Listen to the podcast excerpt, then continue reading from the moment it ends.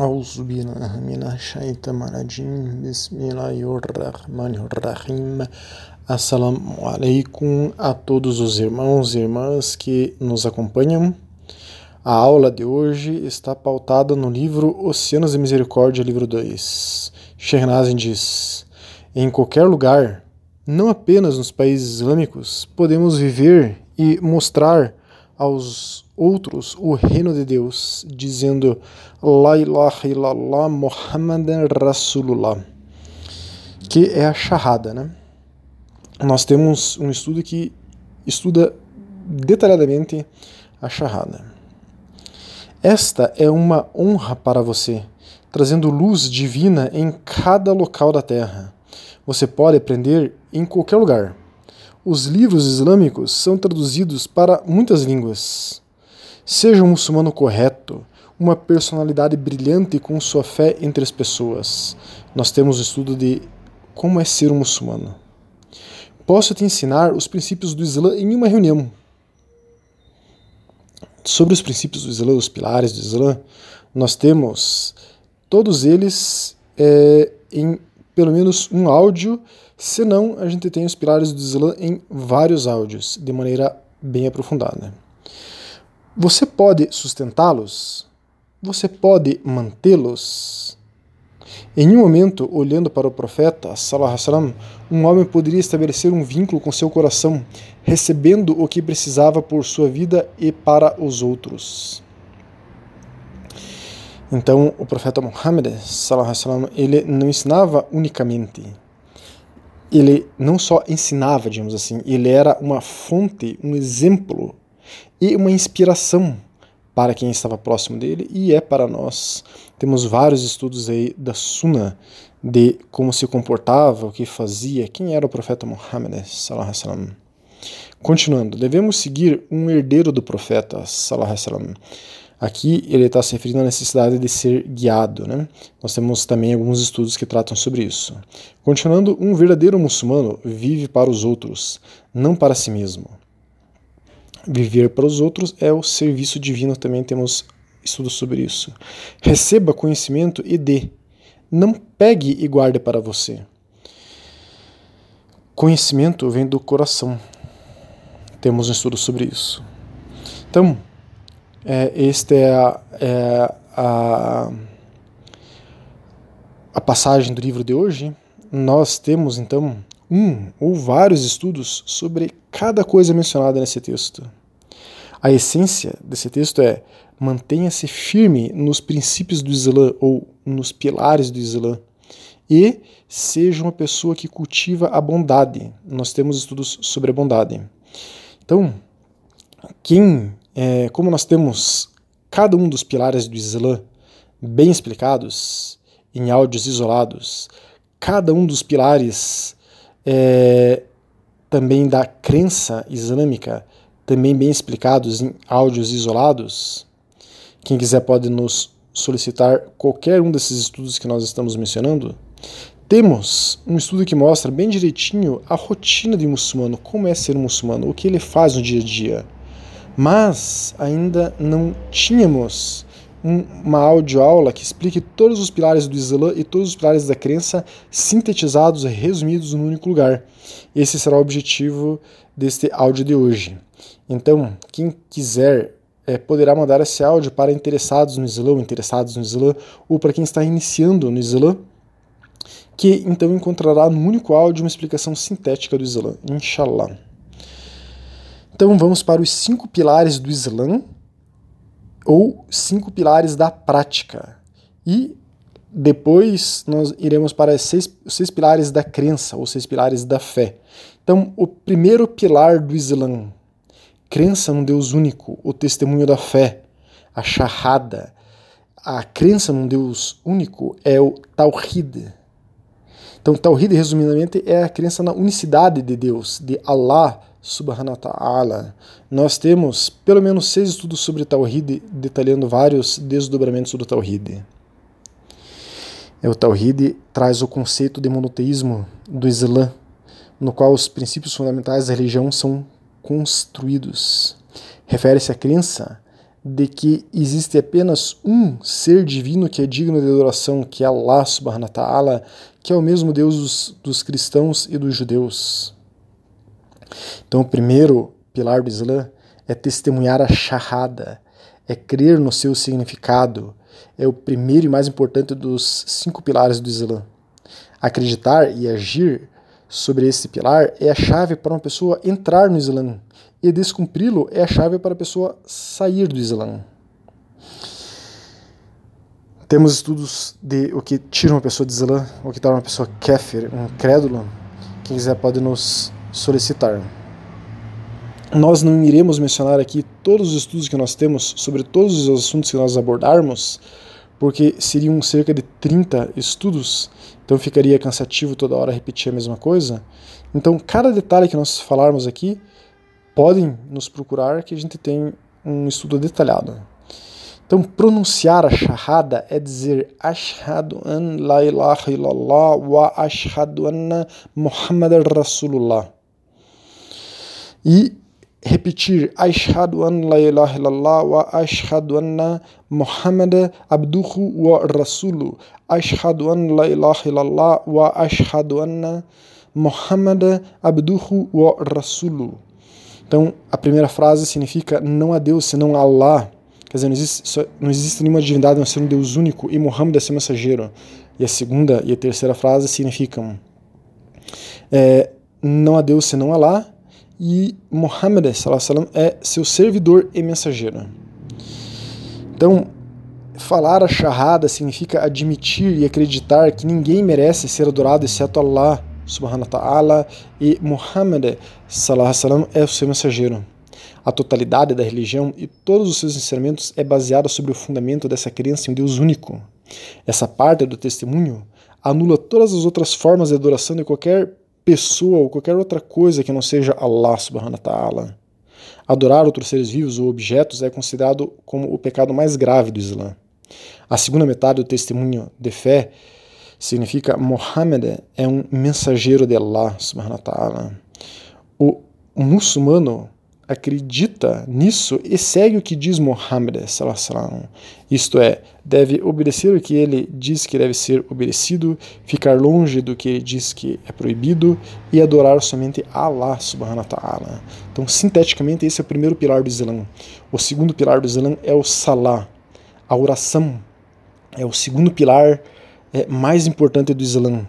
E é o que sedimenta, é o que concretiza a fé do ser humano no Islã o que lhe torna um bom muçulmano ou uma boa muçulmana. Se a oração da pessoa for boa, então essa pessoa será bem sucedida no Islã normalmente. Mas se a oração dessa pessoa é fraca, então a pessoa está dando passos largos para abandonar o Islã futuramente, normalmente. Há cinco orações obrigatórias que todo adulto muçulmano ou toda, toda adulta muçulmana tem que cumprir todos os dias. Se a pessoa tem qualquer incapacidade física, doença, ela consegue fazer práticas é, que equivalem ao salah. Então, é, enfim, como nós mencionamos, temos vários estudos que explicam cada detalhe do salah. O terceiro pilar do Islã é o zakah. Zakah é dar uma parcela específica da riqueza de um muçulmano, de uma muçulmana, aos necessitados é a quantia dada uma vez por ano para apoiar categorias específicas de pessoas. Literalmente, zakat é aquilo que purifica. É considerada uma forma de os muçulmanos, as muçulmanas purificarem sua riqueza, sua renda. A oração, o salah, purifica a alma da pessoa e o zakat purifica seus bens. Allah ordenou o zakat ao muçulmano, à muçulmana, para que seja retirado daqueles que têm riqueza e dado àqueles que precisam uma parcela dessa riqueza. O zakat só é obrigatório para os muçulmanos e as muçulmanas que chegaram à puberdade, enfim, são adultos, são mentalmente estáveis e são financeiramente capazes de pagar o zakat. Além disso, a quantidade de riqueza que uma pessoa tem deve atingir um certo patamar mínimo, conhecido como nisab. O nisab é uma quantidade mínima de riqueza que uma pessoa deve ter antes que o zakat se torne obrigatório para ela. E essa riqueza deve ter estado em sua posse durante o último ano para que a pessoa tenha que pagar o zakat. Este pilar do Islã não é exigido para aqueles que não atendem aos critérios de atingir determinada riqueza, não passam desse patamar do nisab. Quarto pilar do Islã, jejuar no Ramadã, o jejum no mês do Ramadã, se refere à prática de abster-se de comer alimentos, beber líquidos e ter relações sexuais desde a alvorada até o pôr do sol. Similar aos pilares que já foram mencionados, o jejum é obrigatório para todos capazes, adultos, muçulmanos e muçulmanas. Allah subhanahu wa ta'ala ordenou aos muçulmanos que jejuassem durante este mês do ano a fim de fortalecer nossa fé, piedade, paciência e consciência de Deus, de Allah subhanahu wa ta'ala.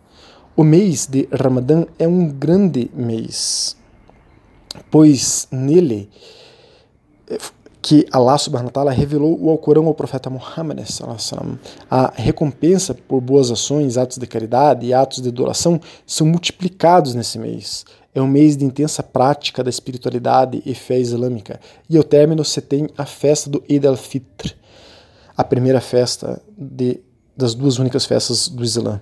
E o Hajj, o segundo pilar, perdão, o quinto pilar é, do Islã. É o quinto e último pilar do Islã. Hajj é realizar a peregrinação a Meca, ou Maca.